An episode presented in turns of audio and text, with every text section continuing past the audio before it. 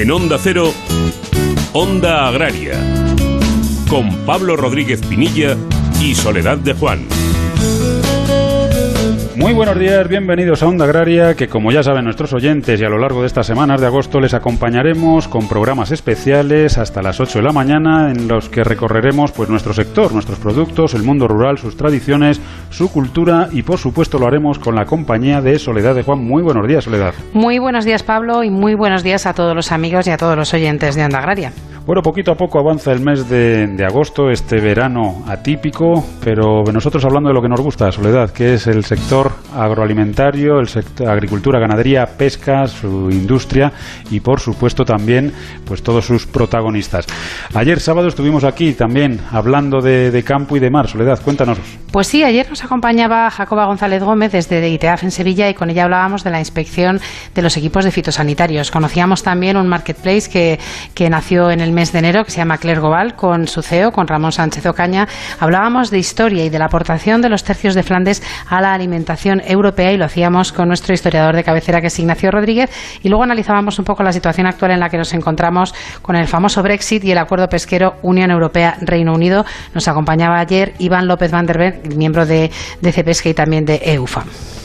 Bueno, pues eso es lo que estuvimos escuchando ayer aquí en Onda Agraria. Ya saben que lo pueden volver a hacer o si no lo hicieron, pues hacerlo de nuevo entrando en la página web www.ondacero.es. Ahí buscan programas, encontrarán Onda Agraria, pinchan en Onda Agraria y eligen el día que quieren escuchar o que quieren descargar.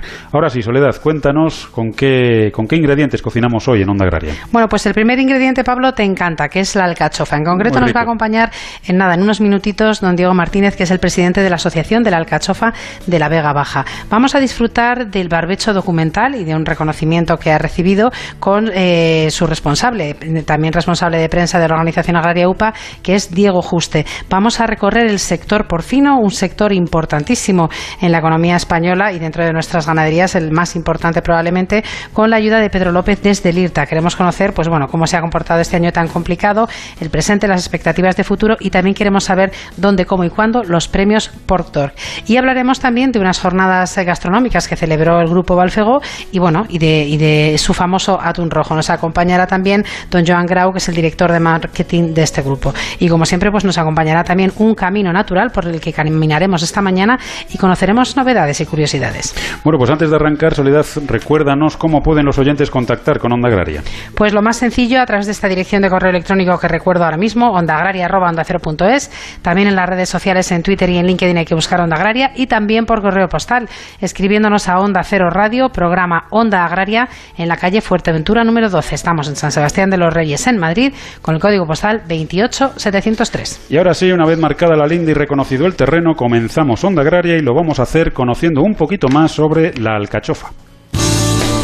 Pablo Rodríguez Pinilla y Soledad de Juan, Onda Agraria.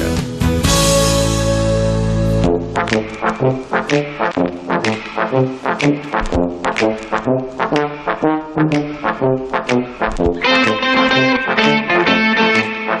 Bueno, decía Soledad que, que me gusta la, alcachofa y la verdad es que sí, la verdad es que es un bueno pues es una hortaliza que a mí me, me gusta y además, mmm, pese a lo que mucha gente se cree, se puede cocinar de casi eh, infinitas formas y yo creo que es ahí donde realmente cogí afición a las alcachofas, ¿no? En un viaje que, que hice y bueno pues me enseñaron las múltiples formas que tienen de, de cocinarse y la verdad es que es una auténtica maravilla. Vamos a hablar de alcachofas, vamos a hablar de campaña, vamos a hablar del producto por supuesto y lo vamos a hacer con Diego Martínez, que es el presidente de la Asociación de la Alcachofa de la Vega Baja. Diego, muy buenos días y bienvenido a Onda Agraria. Muy buenos días, Pablo. Muchas gracias por tu invitación. Es un placer, Diego, y más todavía si hablamos de, de alcachofas. Eh, para empezar, eh, Diego, eh, sitúanos un poquito la Vega Baja para, para los oyentes que, que, no lo conozcan o que estén un poquito más despistados.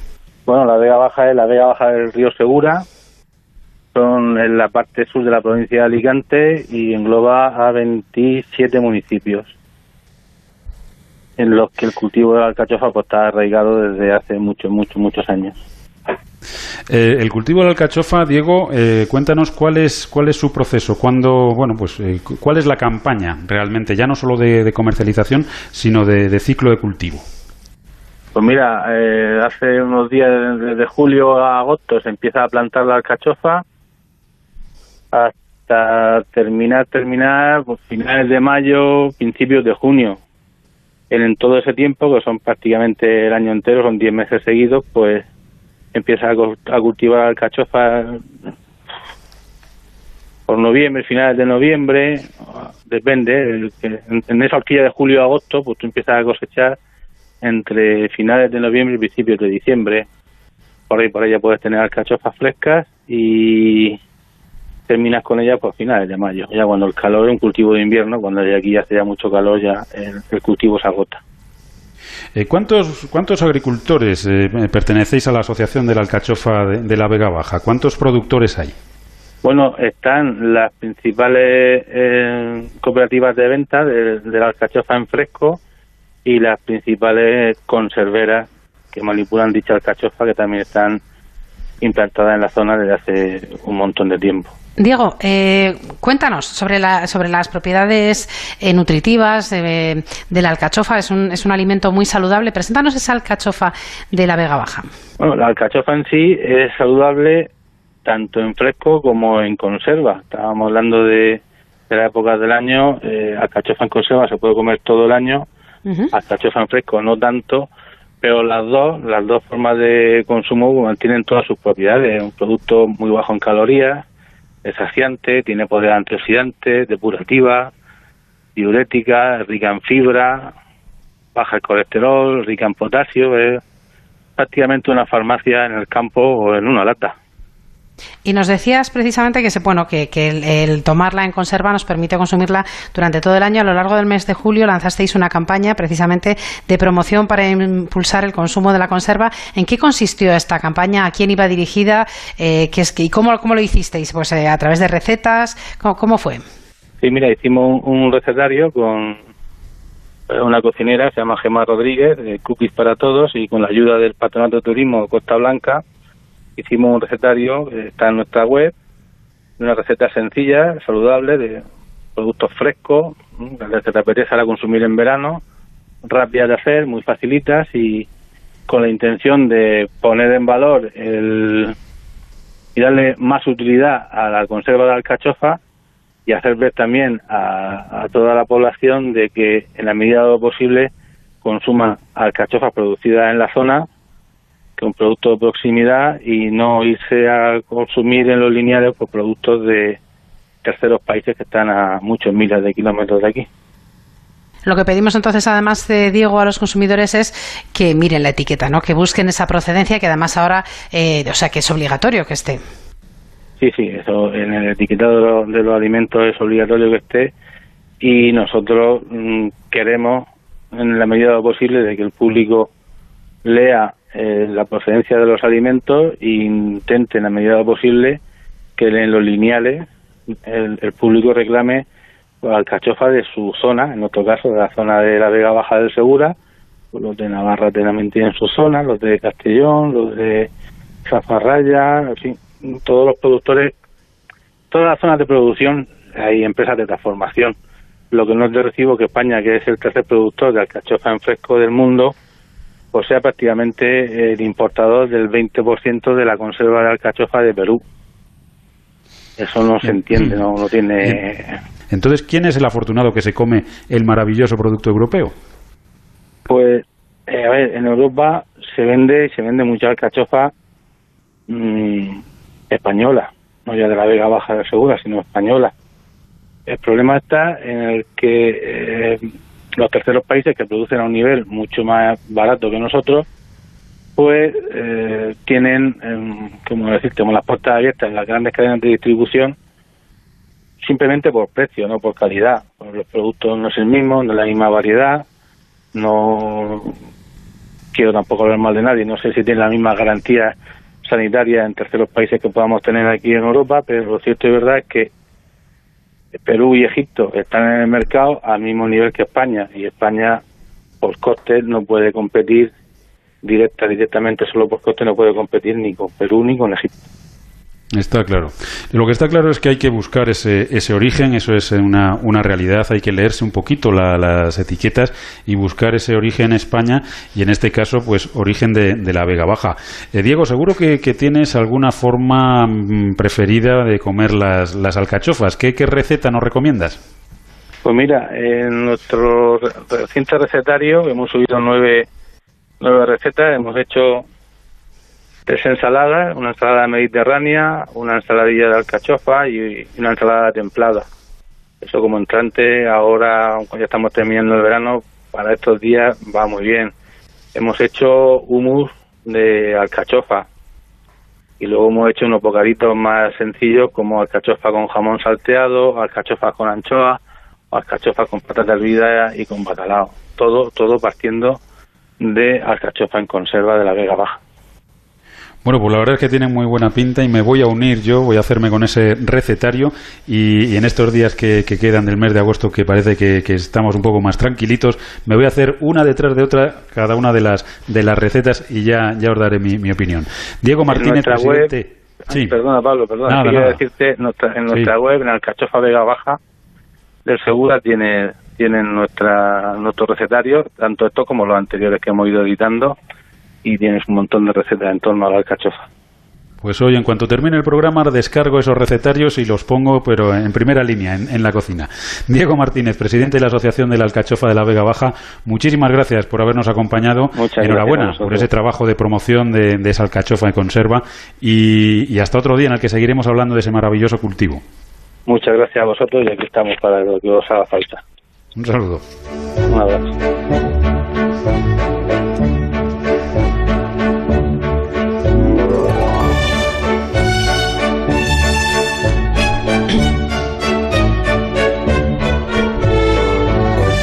Bueno, pues continuamos aquí en, Onda Agraria Soledad. Eh, hablamos mucho del trabajo de los científicos porque creemos que hay que hay que valorarlo y hay que y hay que ponerlo, pues como se suele decir ahora, en, en valor. Y, lo cierto es que en ese, en ese trabajo de los científicos tiene mucho que ver cómo se han ido mejorando pues, los cultivos y cómo se han ido pues, trabajando con, con todo el sector agroalimentario. Y lo que también se ha trabajado enormemente bien es precisamente el turismo rural. Y dentro de ese turismo rural tenemos la red de caminos, Soledad, que no sabías por dónde iba. y la verdad es que hasta que he aterrizado, pues, pues es normal. Estaba poniendo yo caras raras. Es lo bueno que tiene la radio, que no te ven que bueno, bueno, no pasa, es que estaba pensando en las alcachofas y se me ha ido el santo al cielo. Vamos a, recorrer, como estamos haciendo durante estos, estos programas especiales en agosto, uno de esos maravillosos caminos naturales del, del Ministerio. Cuéntanos hoy dónde nos llevas. Pues hoy os voy a recomendar el camino natural del Somontano de Barbastro. La comarca ostense del Somontano es uno de los destinos más turísticos de Aragón. Rico en patrimonio cultural y natural, ofrece la oportunidad de disfrutar de paisajes privilegiados y de practicar una gran variedad de deportes, desde la pesca o la hípica a la escalada o el descenso de cañones en la Sierra de Guara. Por ella discurren los casi, los casi perdón, 55 kilómetros del Camino Natural de Somontano, una de las rutas más atractivas para los amantes del senderismo de largo recorrido. Este camino natural es un itinerario perfectamente señalizado y acondicionado que enlaza los parajes más espectaculares de la Sierra de Guara. Puede realizarse en etapas a modo de travesía o en tramos de duración reducida de ida y de vuelta. Su trazado también permite varias modalidades de senderismo, desde la recreativa y la educativa hasta la deportiva, y gracias al buen clima de la comarca del Somontano, la ruta es transitable durante todo el año. Barbastro, capital del Somontano, es una localidad situada estratégicamente entre el llano y la montaña, en la confluencia de los ríos Cinca y Vero. El 11 de agosto de 1137 tuvo lugar en Barbastro uno de los acontecimientos históricos más relevantes de nuestra historia, el nacimiento de la Corona de Aragón, al firmarse los esponsales de Ramón Berenguer IV, conde de Barcelona, y doña Petronila, hija del rey Ramiro II el Monje, que fue comprometida a muy temprana edad con el conde. Doña Petronila vino a salvar un conflicto sucesorio muy importante. Su tío, el rey Alfonso I el Batallador, había llevado al reino de Aragón a su máximo esplendor con la conquista de la importante ciudad musulmana de Zaragoza y la ampliación de sus dominios más allá del río Ebro. Sin embargo, a su muerte no dejaba descendientes y su único hermano era monje, por lo que se le convenció a este para que abandonara la vida monástica, contrajera matrimonio y diera un heredero al trono. Después de casar a su hija, Ramiro II delegó el poder en su yerno y se retiró de nuevo a la vida eclesiástica. Tuvo ahí un un lapso de tiempo con, otro, con otra modalidad de vida, pero nada más. Ha habido un momento que parecía Salsina con el Santoral. curioso. bueno, pues como pueden ver, los caminos naturales no solamente es disfrutar de naturaleza, de vegetación, de fauna, también es historia, ¿no? Y España, pues historia tiene desde luego para dar y tomar. Así que ya saben, tienen una oportunidad enorme este, este verano para disfrutar de estos caminos. No tienen más que entrar en la página web del, del Ministerio y, allí buscar en, en desarrollo rural todos estos caminos rurales que ya les garantizo yo no se van a arrepentir.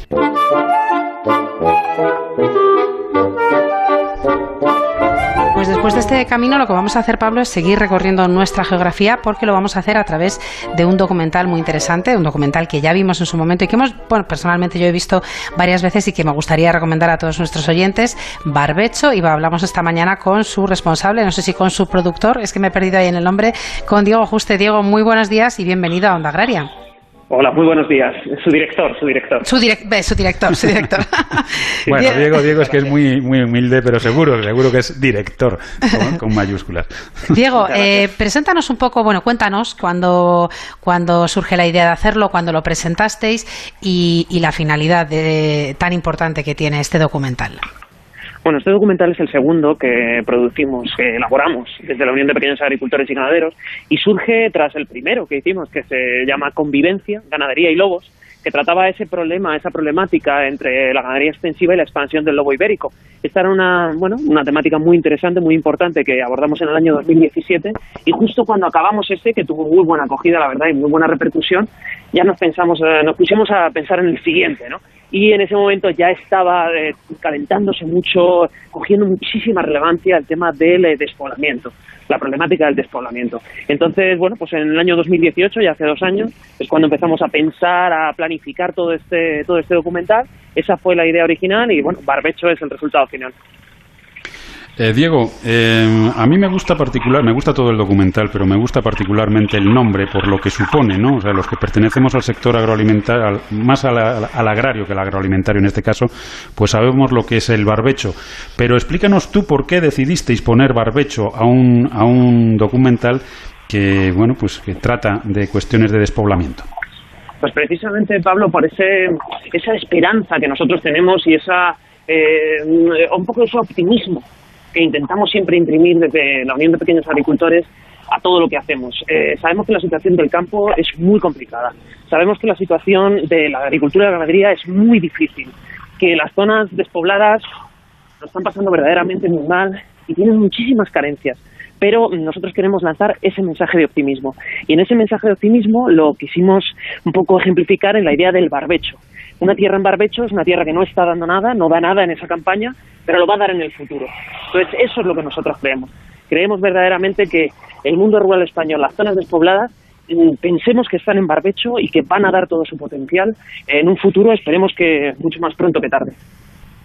Bueno, además este documental ha dado sus frutos, nunca mejor dicho, porque recientemente, Diego, os han concedido el Star Prize 2020, que es el premio que concede la Federación Internacional de Periodistas Agrarios, la IFAG. Cuéntanos un poquito cómo ha sido. Pues ha sido una sorpresa, la verdad, Pablo, y una sorpresa muy grata. Nunca se trabaja para que te den ningún tipo de premio, claro que no. Tú trabajas para, bueno, lograr tu objetivo. En este caso, nuestro objetivo es concienciar a la población, sobre todo a la población urbana, de la necesidad de apoyar al mundo rural.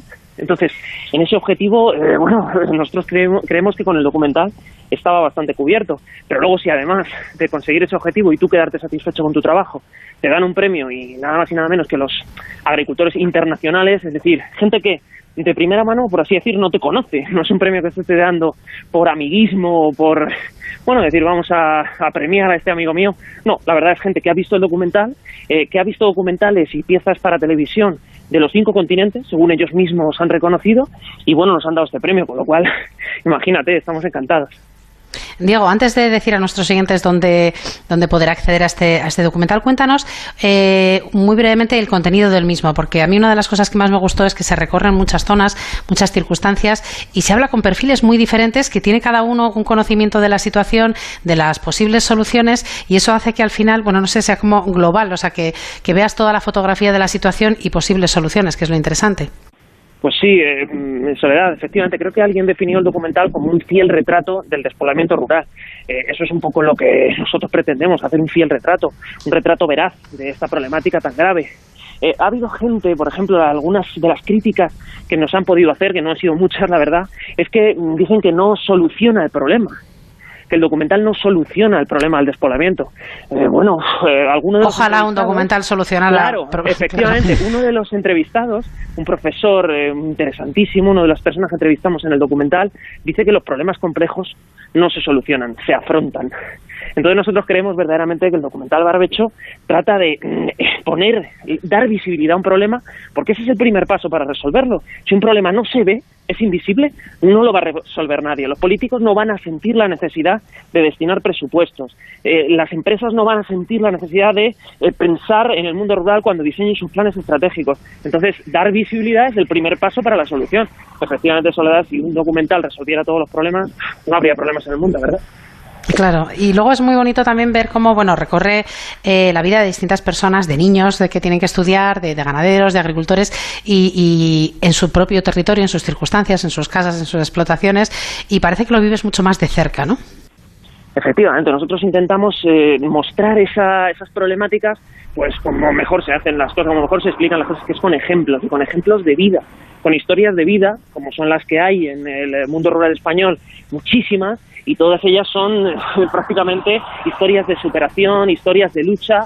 Eh, nosotros nos decía un agricultor, dice, nosotros que parecemos héroes por eh, querer dedicarnos a nuestro trabajo, pero no queremos ser héroes, queremos ser simples personas que desarrollen su vida en el lugar donde han nacido. Es que es algo tan sencillo como eso, ser ciudadanos de pleno derecho. Entonces, eso es lo que intentamos mostrar. Por eso hacemos entrevistas a personas, por así decir, anónimas, y luego entrevistas a expertos, expertos universitarios, sociólogos, eh, todo tipo de personas que, que conocen el problema, que han estudiado el problema a fondo y dan un poco las claves entonces, bueno, intercalando esas historias personales con esos expertos es como intentamos conformar ese retrato. Diego, seguro que durante las grabaciones pues mm, estuvisteis en, zonas y en situaciones eh, duras, difíciles, que muchas veces, pues claro, mm, viniendo de otro sitio, te, te choca, ¿no? El ver, el ver una situación donde mm, a lo mejor hasta te cuesta entender que alguien se agarre tanto a la tierra, a su pueblo, cuando allí pues hay, hay poco donde agarrarse porque queda, queda nada.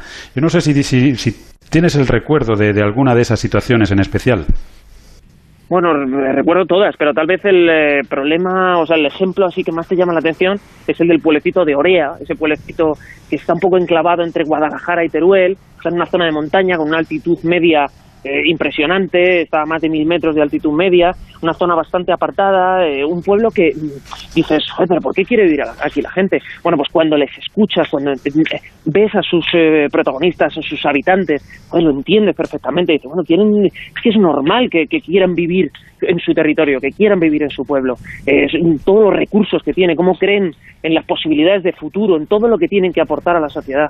Entonces, bueno, ahí entiendes verdaderamente, acercándote a ellos y comprendiéndoles, poniéndote en el lugar del otro, eh, por qué no todos debemos vivir hacinados en grandes ciudades. Es que a lo mejor los que estamos equivocados somos los que no vivimos en el medio rural, efectivamente, aunque hay mucha gente que cree, ¿por qué quiere vivir esta gente aquí, no? Que se vengan aquí donde estamos todos. Bueno, a lo mejor el coronavirus ahora nos está dando unas cuantas lecciones sobre que lo bueno no es vivir todos hacinados en el mismo sitio. Diego, ¿y que está disponible ahora mismo el documental para las personas que nos están escuchando? Eh, pues sí, puesto, se puede ver a través de YouTube, eh, en el canal de UPA, y también la forma más sencilla es eh, poniendo barbecho.es, la dirección web barbecho.es, y ahí se puede ver el documental íntegro y de forma totalmente gratuita. Bueno, Diego, hubo un primer documental con los lobos, ha habido un segundo documental con el despoblamiento, seguro que ya estáis trabajando en un tercer documental. Pues eh, sí, Pablo, la, verdad es que sí. Pero no puede decir nada porque eso es un spoiler, ¿verdad, Diego? Sí, efectivamente, sin ganas, sin ánimo de destripar nada, sí, sí que estamos pensando en, hacer un nuevo documental, esperemos que para el año que viene podamos tener ya, bueno, algo más eh, diseñado y, por supuesto, que podamos contárselo a, los oyentes de Antagracia. Bueno, pues muchísimas gracias, Diego, por haber estado esta mañana con nosotros. Y nada, enhorabuena tanto por, por, eh, la elaboración del documental como por el reconocimiento que habéis recibido. Eh, que pases un feliz fin de verano que todavía nos queda en este verano tan atípico que estamos viviendo. Y hasta otra ocasión. Muchísimas gracias, Pablo Soledad, y un abrazo a todos los oyentes. Un abrazo.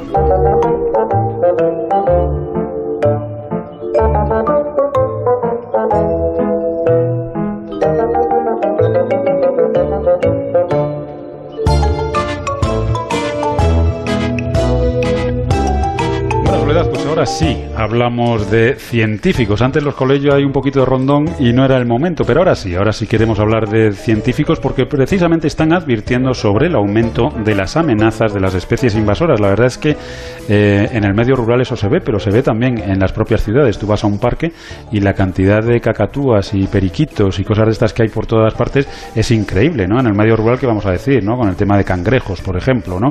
Eh, y otra fauna. La verdad es que es un, un tema preocupante. Y nos advierten los científicos, esta es una información de la agencia SINC, un equipo de científicos de 13 países diferentes, incluido el nuestro España, alerta del impacto creciente de plantas, animales y microbios exóticos introducidos por la acción humana de forma accidental o intencionada. La pandemia del coronavirus vivida además en la actualidad es un caso ilustrativo de la expansión y los efectos de este tipo de organismos. El trabajo recientemente publicado en la revista Biological Reviews es la parte de la iniciativa, una iniciativa que se llama Advertencia de los científicos del mundo a la humanidad. Dos puntos. Un segundo aviso, o sea que ha habido un primero, que pide un cambio urgente en las relaciones entre los seres humanos y la Tierra. Las especies exóticas son plantas, animales y microbios introducidos por los seres humanos de forma accidental o intencionada, como decíamos, en un área en la que de forma natural esas especies no habrían llegado. Muchos de estos organismos prosperan extendiéndose muy rápidamente y causando daños en el ambiente, en la economía o en la salud humana. Los investigadores aseguran que el origen de estas invasiones biológicas reside en el aumento en el número y la variedad de vías de entrada por las que las especies se introducen. El tráfico de estas especies exóticas se ha incrementado de manera que han aparecido nuevas vías, destacando el comercio en línea de mascotas exóticas y el transporte de especies a través de océanos como polizones en materiales de plástico. Además, el estudio muestra cómo otros factores ambientales como el cambio climático, los cambios del uso del paisaje y el comercio internacional están exacerbando los, los impactos de las invasiones biológicas. Además, un análisis reciente de las extinciones globales en la base de datos de la lista roja de la Unión Internacional para la Conservación de la Naturaleza reveló un dato que es importante recordar. Las especies exóticas contribuyeron al 25% de las extinciones en plantas y al 33% de las extinciones de animales terrestres y de agua dulce. Bueno, pues ahí tenemos mucho trabajo, tanto la Administración como, como la población en general y sobre todo responsabilidad. Los efectos que puede tener en el, en el medio natural la introducción de una especie alóctona eh, son demoledores. ¿eh? O sea, ya no es solamente decir, bueno, pues lo suelto ahí y ya está. No, no, es que esa especie al final cría, al final está preparada de otra forma, trae enfermedades para las que las autóctonas no están preparadas. Así que entre todos tenemos que evitar ese problema. Hombre, pues si se produce de forma accidental, pues ¿qué le vamos a hacer? Tendremos que, que intensificar las medidas de, prevención pero lo que no nos podemos permitir es que seamos nosotros los que estamos introduciendo esas especies en el medio natural. Así que cada uno de los que está escuchando, pues que haga un poquillo de, examen y recuerde a ver si en algún momento eh, esas tortuguitas que compramos en algún lado las hemos soltado en algún otro, ¿eh? y, y, eso es algo que no se puede hacer. Nos vamos, Soledad, a tomar un cafetín, eh, un minutito, y volvemos aquí en Onda Agraria para seguir hablando de campo y un poquito de mar también. Diego, ¿cómo te ha ido la cosecha este año? Hola Juan, la cosecha ha sido buena y gracias a agrocomparador.com ya estoy recibiendo ofertas para venderla. ¿Agrocomparador.com? Sí. Es una nueva plataforma que pone en contacto a vendedores y compradores de forma directa. Es súper sencillo, gratuito y te asesoran en el precio de venta. Pues tomo nota. Agrocomparador.com. Eso es, agrocomparador.com y sácale partido al campo. Soy Rafael Pérez, Guardia Civil, y tengo un mensaje para ti desde el Palacio de Hielo de Madrid. En estos meses hemos aprendido que nunca, pero nunca, hay que bajar la guardia. Por eso te pido que cuando cojas el coche, extremen las precauciones. Después de haber estado tan cerca de esta crisis, te puedo asegurar que este país no puede soportar más muertes. Dirección General de Tráfico, Ministerio del Interior, Gobierno de España. Tranquitenso es tomar un café con vistas a los pueblos más bonitos de España y temblar ante el ataque de un fiero Tyrannosaurus Rex. Tranquitenso es Teruel, ahora más que nunca. Pablo Rodríguez Pinilla y Soledad de Juan, Onda Agraria. Año 2047. Antena 3, noticias, con el holograma de Matías Prats. Carlos Alsina suma un nuevo reconocimiento a su intachable carrera.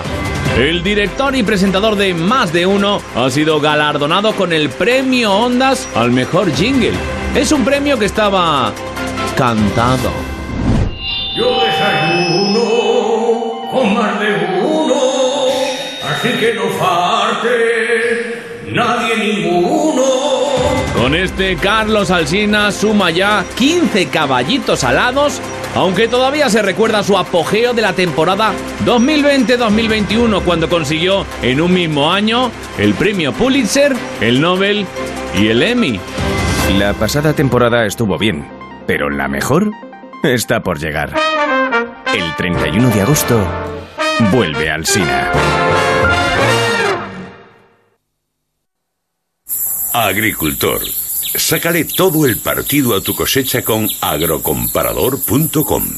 Recibe ofertas de compra a través de nuestra plataforma y elige aquella que sea más beneficiosa para ti, sin gastos, sin comisiones y sin compromiso. agrocomparador.com. Pablo Rodríguez Pinilla y Soledad de Juan, Onda Agraria. Bueno, pues ya estamos de vuelta. Recuerden que están escuchando Onda Agraria, que están en Onda Cero y que les acompañaremos hasta las 8 de la mañana hablando de campo y también hablando de mar. Y recuerden además que pueden hacer Onda Agraria con nosotros escribiéndonos a ondaagraria.es, también a través de las redes sociales, en Twitter y en LinkedIn Onda Agraria. Si necesitan escuchar el programa en cualquier otro momento, no han podido hacerlo esta mañana, lo tienen muy sencillito también. Entrar en www.ondacero.es, allí buscar en programas, pinchar en Onda Agraria y elegir el sábado o el domingo que quieren escuchar o descargarse. Bueno, y siempre decimos, Soledad, que estos programas especiales los utilizamos pues para tratar un poquito pues asuntos, temas que, que no solemos tratar o también para pues hablar de sectores, pero en una clave un poquito más distendida, más relajada, sin la guillotina de la actualidad que nos va persiguiendo, ¿no? Y que nos va pues un poco encajonando las, las conversaciones y, los temas a tratar. Hoy vamos a, a charlar sobre el sector del porcino en un año complicado y queremos conocer pues el presente y las expectativas que tiene este sector y por supuesto eh, cómo se van a desarrollar este año los premios Pork Door, eh, dónde, cómo y cuándo. Y para ello tenemos con nosotros a su responsable, que es Pedro López desde el IRTA. Pedro, muy buenos días y bienvenido a Onda Agraria. Buenos días, ¿qué tal estáis? Encantado de volver a hablar con vosotros. Pues la verdad es que todo muy bien. Pedro, ¿qué tal por ahí? ¿Cómo, cómo va la cosa? Pues también, aquí estamos, aguantando, resistiendo lo que venga. Bueno, hablamos de, del sector porcino, Pedro. Eh, año complicado como para el resto de, de, sec de sectores. Hmm. Yo no sé el, el, sector del porcino cómo ha pasado estos meses malos, estos eh, pues siete primeros meses de, del año, mm, pues por supuesto influido por, por el coronavirus y, y, con esos mercados internacionales inestables. ¿Cómo está la cosa? Sí, la verdad que, bueno, un año, como bien decís, muy complicado, un año extraordinario en cuanto a lo que ha sucedido. Entonces, bueno, es complicado poder prever qué va a suceder. Esto es cambiante eh, semana a semana. La pandemia pues ha cambiado las reglas del juego. Esto es un largo camino y bueno, la verdad es que eh, lo que sí te puedo decir es que los ganaderos españoles saben adaptarse muy bien a las situaciones. No es novedad que pasen por alguna crisis. Es verdad que esto es algo realmente extraordinario y una desgracia que haya pasado y en fin, pero bueno, eh, el sector porcino español es capaz de, de poder, bueno, pues adaptarse a esta situación y está exportando eh, muchísimo. Eh, claro, el cierre del canal Oreca, todo lo que la suspensión de tantos eventos durante el año, eh, más de 60.000 bodas creo que se han anulado, eh, fiestas, eh, muchas cosas, el turismo, entonces, bueno, todo esto ha hecho que, claro, mmm, pues el cierre del canal Oreca, desde el cual, pues, mucho, mucha parte de nuestro sector, el ibérico, el cochinillo, pues, esté sufriendo, esté sufriendo mucho. En lo que es en cuanto al grueso, que es el cerdo blanco, se han adaptado bastante bien, pese a que los mercados, pues, se tensan mucho y es muy complicado, pues, la verdad es que yo pienso que, que se han adaptado muy bien y se han exportado. Me consta que en lo que llevamos de año, eh, por primera vez en la historia, España está exportando más carne a terceros países que en la Unión Europea. Eh, se han producido muchas muchos tiras y aflojas, muchos problemas, eh, sobre todo problemas eh, por la aparición de casos de COVID en, en, mataderos, que ha hecho que entonces eso disminuyera eh, la oferta. también relaciones entre, entre países que entonces cuando hay problemas de COVID ya dejan de comprar o bueno, o por tema de peste porcina. Entonces la verdad es que es un año muy complicado y semana a semana vas viendo la lonja y las explicaciones y es complicado poder hacer una evaluación pero sí que es verdad que el mercado chino y sobre todo pues eh, España que todo esto lo está trabajando muy bien, sobre todo pues está trabajando en países para Filipinas, Vietnam, Corea, Japón, son nichos de mercado muy interesantes y China necesita muchísima carne, muchísima, o sea, toda la que pueda haber y más, no, no somos capaces de abastecer todo lo que necesitan. Entonces, bueno, en cuanto a la venta, pues entendemos que, que se ha, bueno, se ha podido sacar todo bien, pero bueno, a la espera siempre pues a ver qué puede suceder aquí o qué puede cambiar, entonces bueno, solo nos queda que ser eficientes. Creo que la marca España en cuanto a carnes de porcino es muy buena y yo creo que eso es lo que hay que aprovechar también. Se nos ha puesto el mejor adjetivo al sector del porcino que se podía poner, que es sector esencial, cuando eh, la salud es lo más importante y el siguiente es también comer. Entonces, yo creo que eso hay que aprovecharlo también para reconocer a la labor de los ganaderos que han trabajado diariamente sin parar ni un solo día y para abastecer al, al, mercado y abastecer a todos los supermercados. La venta online, se ha descubierto un mundo también en la venta online. No compensa para nada el cierre pues que ha habido durante mucho tiempo de hoteles, restaurantes, que esperemos pues bueno, poco a poco va mejorando. Ha habido cierto turismo, pero bueno, mucho movimiento a nivel nacional, más turismo interior. Eh, pero, pero bueno, hay un mundo en, en el mundo online de venta eh, y la exportación pues es nuestro nuestro pilar. Y eso hay que fortalecerlo. En el ibérico también se están haciendo campañas de exportación para no depender solamente del canal Oreca, con lo cual eso también es buenas noticias. Y el sector del ibérico seguro que se posicionará muy rápido en muchos mercados que saben valorar y que valoran la, la calidad. Y el sector del porcino a nivel blanco a través pues también de Interporc y de todas las asociaciones y de las empresas que exportan yo creo que bueno se está haciendo una gran labor y que muchos países están recepcionando carne española y yo creo que esto es lo que nos da fortaleza y lo que hay que hacer ahora pues es mejorar y reconocer la labor del ganadero y ser cada día más eficientes y sostenibles. Pedro, ¿qué tal? Muy buenos días. Buenos eh, días bueno, nos unimos al reconocimiento de, de, del sector ganadero y el sector en general, del sector agroalimentario que estuvo ahí al pie del cañón todo el tiempo. Me alegro de esos, de esos datos que nos estás contando de exportaciones del, del porcino, pero yo te quería preguntar durante sobre todo los, las semanas malas, los meses malos, eh, ¿el COVID modificó mucho, tuvisteis que adaptaros mucho en las explotaciones ganaderas de porcino? De su, pues porque lo, lo, trastocó todo en el mundo, claro, pero a nivel sí, del día a día de una explotación ganadera de porcino, también hubo muchos cambios y hubo bueno, sobre todo, sobre todo lo que nosotros que hablamos con, con muchos ganaderos y les preguntábamos a ver pues cómo lo estaban llevando y esto pues simplemente la verdad es que lo que hacían más bien era el tema de la organización en cuanto al personal, ¿no? En cuanto a la hora, pues, de los desayunos, de las reuniones eh, matutinas para el reparto de las tareas, pues ahí sí que se evitaban al máximo, ¿no? Entonces, bueno, el sector porcino es experto en bioseguridad, entonces esto no le venía, ya tenía experiencia, con lo cual lo que es ducharse, lavarse las manos, ponerse mascarilla, eh, todo esto pues no le era, no le era de nuevo y entonces pues bueno, en este caso se, se han ido adaptando todos bien.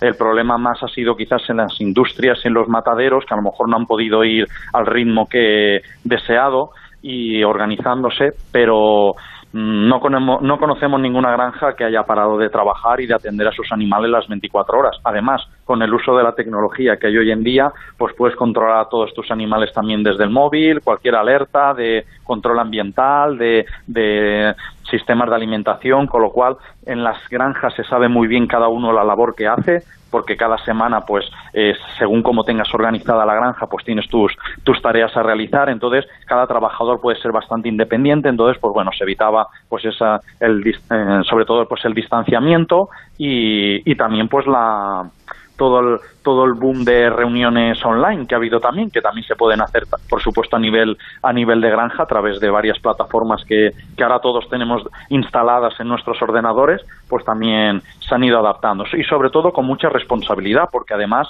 eh, nos teníamos que cuidar a nosotros para cuidar a los demás. Y ellos, pues, tenían que seguir trabajando para cuidar a los animales y, abastecer de, alimentos a la población. Entonces, bueno, yo creo que ha sido, han sido unos meses de aprendizaje, pero bueno, en este caso el porcino yo creo que tenía, tenía ya deberes hechos en cuanto a expertos en bioseguridad. Eh, Pedro, hay, hay un evento que todos los años eh, se celebra y que este año pues también se celebrará, aunque me imagino que con una, alguna variación, que son los premios por Dor. Cuéntanos dónde, cómo y cuándo se van a hacer. Exactamente, pues como sabéis, yo mi labor más, eh, más intensa es en la de los premios por Dor, que el objetivo es pues reconocer a las mejores granjas de blanco y de ibérico. Hacíamos dos galas al año y claro, mm, eh, mm, llegada esta situación, dado el, el, COVID y la, ante la incertidumbre de poder organizar eventos multitudinarios, este año queríamos haber hecho la gala de, por ejemplo, de Ibérico en Sevilla, todo esto lo, lo hemos pospuesto para septiembre, pero ante la incertidumbre, pues bueno, hemos querido darle la vuelta, sentimos que tenemos la responsabilidad de dar los premios, no queremos ser los únicos que lo fácil sería decir, pues ya lo haremos el año que viene, pero el sector porcino es una rueda que no para, los datos de 2019 se han de premiar este año y en 2021 ya premiaremos los del 2020 y así no puede haber ningún salto. Y con más motivo este año se lo merecen. Con lo cual hemos pensado, nos hemos adaptado y se nos ha ocurrido, además viéndolo como una gran oportunidad, vamos a organizar una gran gala Pork Door blanco ibérico en formato online de la mano de una productora eh, de televisión y de un canal que sostenga miles de conexiones. Vamos a hacer una gran gala muy televisiva para todos los ganaderos y poder repartirles los premios que bien merecidos los tienen. O sea que ante una dificultad, pues hemos pensado en el plan B y con todo el boom de, de los formatos online, pues hemos pensado que por qué no también se podía hacer. Y es una gran oportunidad para que muchos ganaderos que muchas veces no pueden venir a la gala o muchos trabajadores que a veces vienen pues en representación, pero igual no vienen todos a la gala, en la gala del Ibérico vienen unas 450 personas y en el Blanco unos 1.000 asistentes y claro, pues hay muchas personas que depende de dónde les pille la gala, si es en la otra punta de España, pues vienen menos. Bueno, pues en este caso eh, queremos que todos los ganaderos con sus familias, desde el sofá de sus casas o si se juntan en la empresa o desde la propia granja, puedan seguir la gala eh, online y puedan ver, incluso decírselo a todos sus familiares, amigos, allegados, gente de, sus pueblos, que les expliquen, ¿os sabéis de todos esos premios que os contamos que estamos nominados cada año? Pues queremos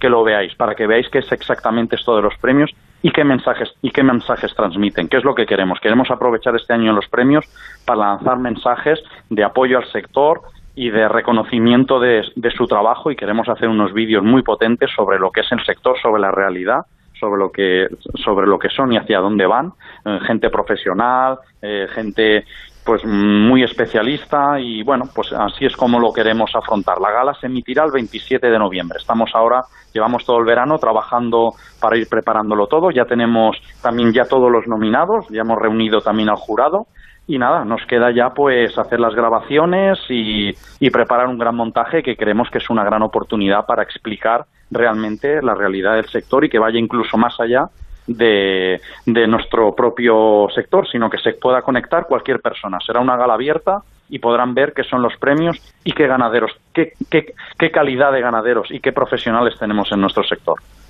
Pedro, recuérdanos las categorías de, de premios que tenéis en estos premios por DOR.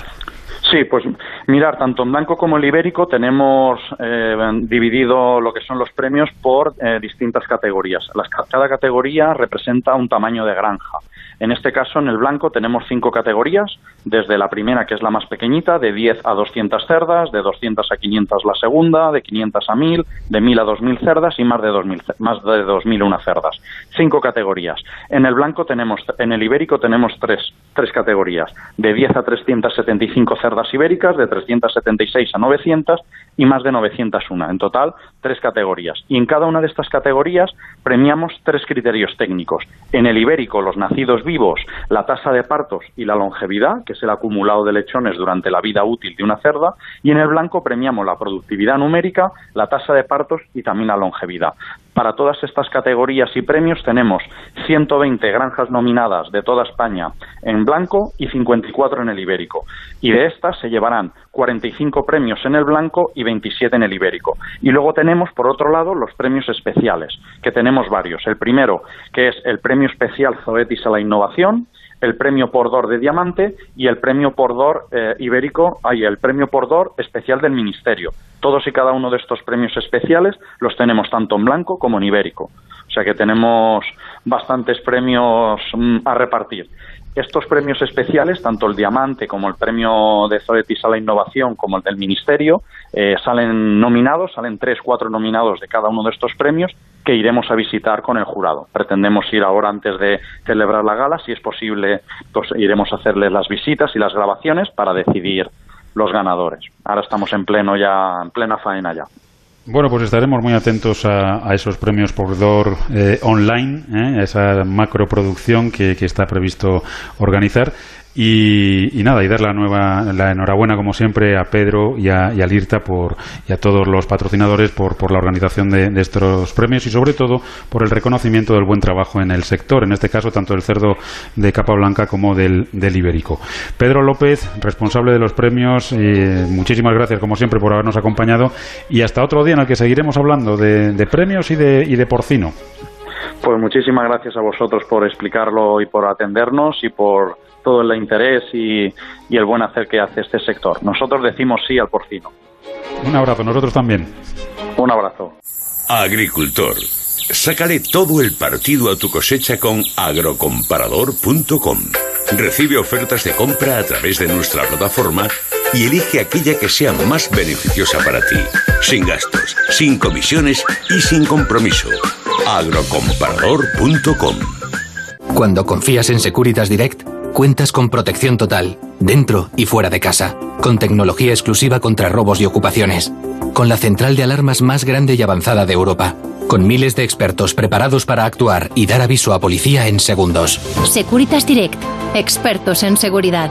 Llama ahora al 945 45 45 o calcula online en securitasdirect.es. Pablo Rodríguez Pinilla y Soledad de Juan Onda Agraria.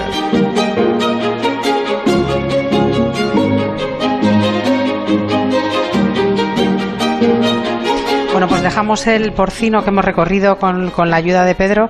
La verdad es que un sector importante, no importantísimo, y, que como todos los del sector agroalimentario se ha mantenido trabajando durante los meses malos de, del famoso COVID y que bueno, ha estado, al pie del cañón, aunque bueno, lógicamente el cierre del canal Oreca y muchos otros problemas que han surgido de este confinamiento pues les ha hecho daño, pero ahí están resistiendo, como bien nos decía Pedro. Llegamos ahora a la marea, Pablo, la sección en la que hablamos del sector pesquero y hoy queremos eh, visitar el grupo Balfego y entre otras cosas, vamos a hablar de unas jornadas gastronómicas que se celebraron en el mes de julio. Nos acompaña esta mañana don, Joan Grau, que es el director de marketing de Balfego. Joan, muy buenos días y bienvenido a la Agraria. Buenos días y muchas gracias por invitarnos. Joan, por si acaso hay algún despistado, preséntanos un poquito el, grupo Balfego. Bueno, el grupo Balfego es la quinta generación de pescadores. Estamos ubicados en, en la milla de mar Tarragona y nos dedicamos exclusivamente a la pesca, estudio, comercialización del atún rojo ya presentes ya en 32 países. Durante el mes de julio decía yo que se celebraron unas jornadas gastronómicas que me gustaría que nos contaras en qué consistieron y bueno, qué tal lo pasasteis, si nosotros no pudimos asistir. Mira, eh, nosotros siempre celebrábamos las jornadas gastronómicas de Atún Rojo Balfegó en distintas provincias, ¿no? Lo hacíamos en distintas regiones y por separado. Después de vivir el COVID, pensábamos que lo mejor para intentar ayudar impulsar el sector de la restauración y eh, montar unas jornadas simultáneas en toda España con el claro objetivo de atraer público a los restaurantes. Eh, estamos muy satisfechos porque participaron 700 restaurantes de toda España y la verdad es que durante unos 20 días aproximadamente la gente pudo disfrutar del atún rojo desde distintas visiones, de distintos chefs y, y contentos por, por impulsar un poco el sector de la restauración a nuestros clientes y también a nosotros mismos, que ha sido una gran noticia. Claro, en un momento además en el que yo creo que, todos eh, le dimos la bienvenida, ¿no? Porque después de, no haber podido disfrutar pues de esa, de esa restauración, todos teníamos ganas, por un lado, de disfrutar y por otro lado, de echar una mano, ¿no?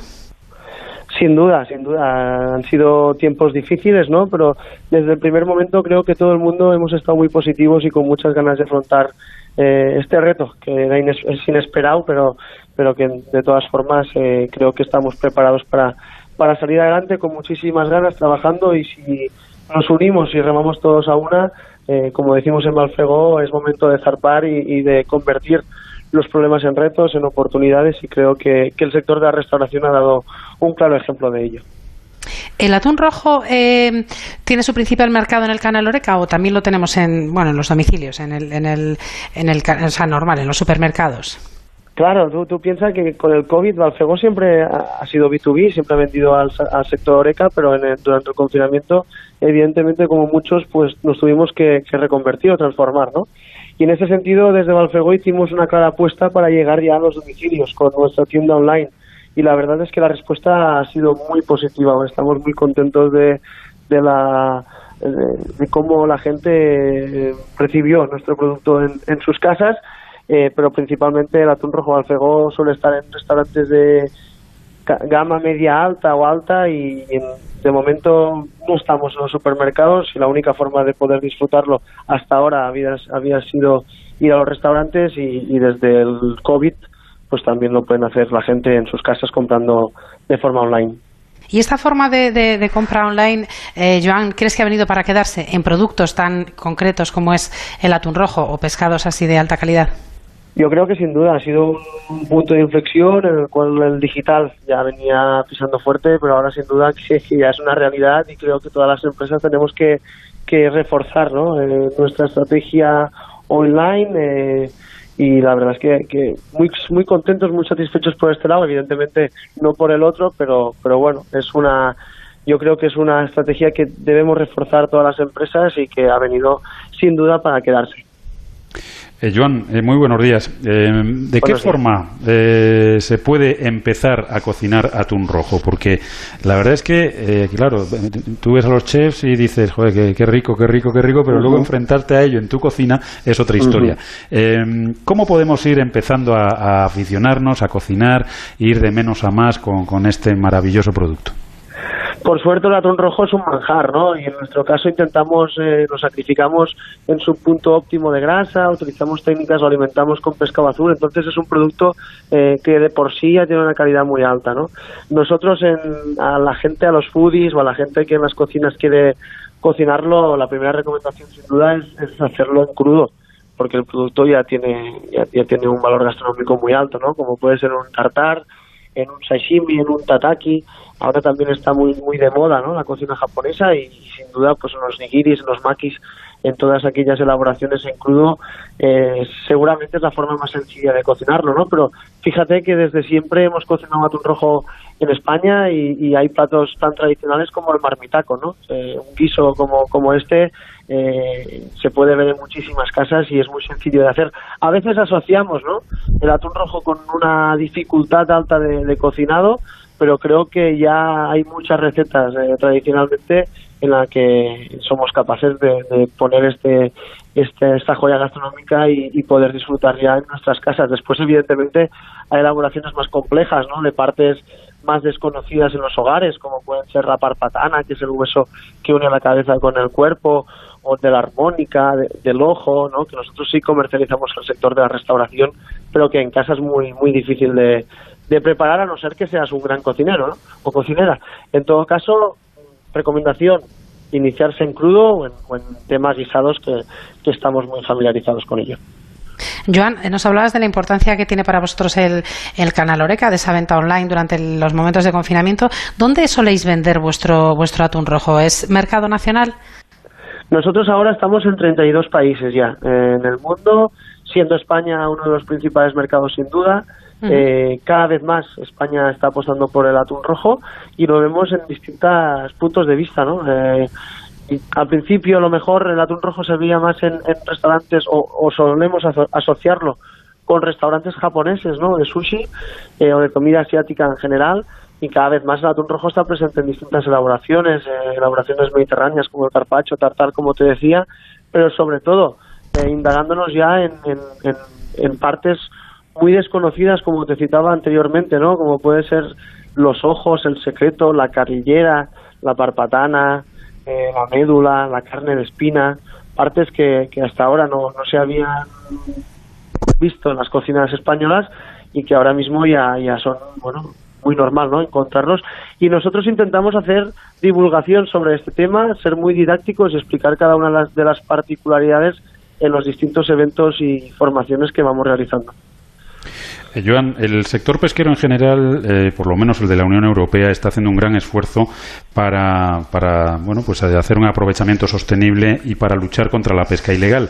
En ese sentido, la trazabilidad para el grupo Balfego es, es fundamental. Eh, el, oyente que, ahora nos esté escuchando, ¿cómo puede conocer esa trazabilidad de, ese atún rojo que, quiere comer o que quiere comprar? Es fundamental, es fundamental lo que lo que bien, bien indicas. Eh, como bien sabéis, existe mucho fraude con el, con el atún, porque ha sido tintado, también porque ha sido vendido de forma ilegal. Eh, creo que la máxima garantía para el consumidor es poder tener un código de trazabilidad como el que ofrecemos, que tú puedes ver la zona de captura, el día que fue sacrificado, el peso, la longitud y todos los certificados eh, sanitarios y microbiológicos de ese atún. Yo creo que entre todos debemos ser responsables y evitar que exista la venta ilegal de, de cualquier producto, porque al final eh, no está pasando los controles sanitarios de, como es debido y eso puede generar problemas contra contra la salud de, los comensales que, que, les damos de comer ¿no? en los restaurantes. Creo que es fundamental. Fíjate que en Malfegó solo nos dedicamos a atún rojo y desde siempre hemos sido los primeros interesados en, en aprovechar el recurso de la forma más sostenible posible. Eh, como bien sabéis, la pesca del atún rojo está regulada por un organismo que es internacional, que es ICAT. Nosotros siempre intentamos pescar eh, el peso, los kilos que tenemos en nuestra cuota con el menor número de peces posible, porque al final la biomasa es la misma uh -huh. y lo que estamos eh, intentando es que, que, bueno, no pescar tantos peces, ¿no? Ni juveniles, como están haciendo en otros países y en otros mares como el Pacífico, e intentar que, que la población de atún pues sea saludable y como debería ser en, en muchas más pesquerías. Bueno, pues eh, enhorabuena también por esa responsabilidad a la hora de trabajar, en este caso, en el sector de la pesca. Joan, muchísimas gracias por, por haber madrugado con nosotros esta mañana. Ya te diremos a ver cómo nos salen esas pruebas, que tú nos decías que era muy sencillito ese tartar, pero ya, ya, ya, ya te contaremos. Muchísimas con gracias. Gusto, con mucho gusto, muchas gracias por confiar en nosotros y darnos cobertura. Muchas gracias y buenos días. Un saludo. Un saludo.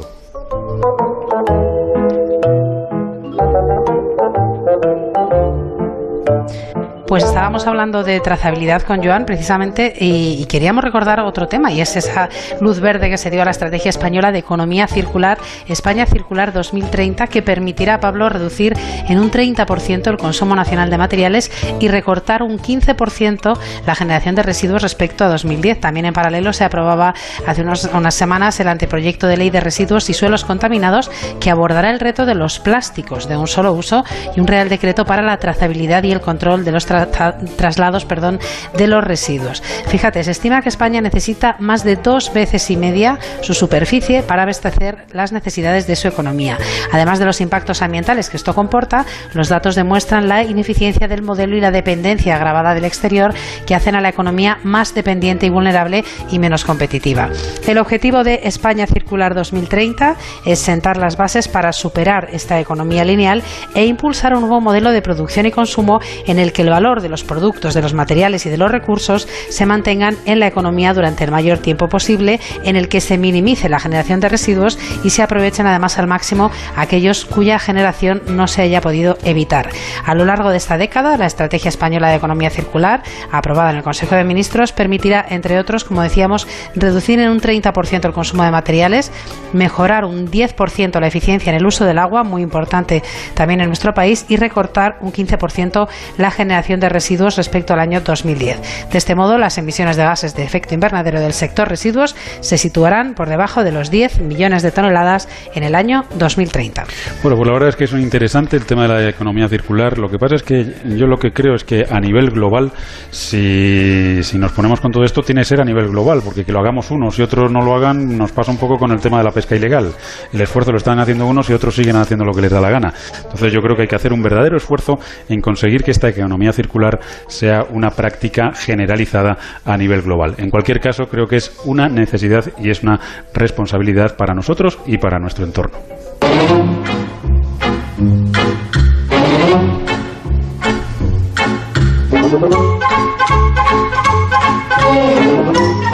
Soledad, pues se nos acabó el tiempo. La verdad es que parece mentira, pero es que se pasa enseguida. Una horita hablando de lo que te gusta, pues claro, pasa esto, que cuando te quieres dar cuenta ya se te ha acabado el tiempo. Pero bueno, no pasa nada porque el próximo fin de semana, de 7 a 8 de la mañana, también estaremos aquí en Onda Cero, en Onda Agraria, para seguir hablando de campo y hablaremos también, por supuesto, de mar.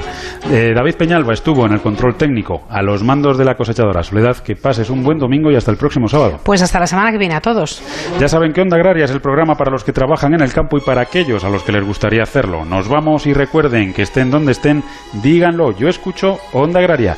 Les esperamos aquí la semana que viene, ya saben, de 7 a 8 de la mañana para seguir hablando de campo y de mar.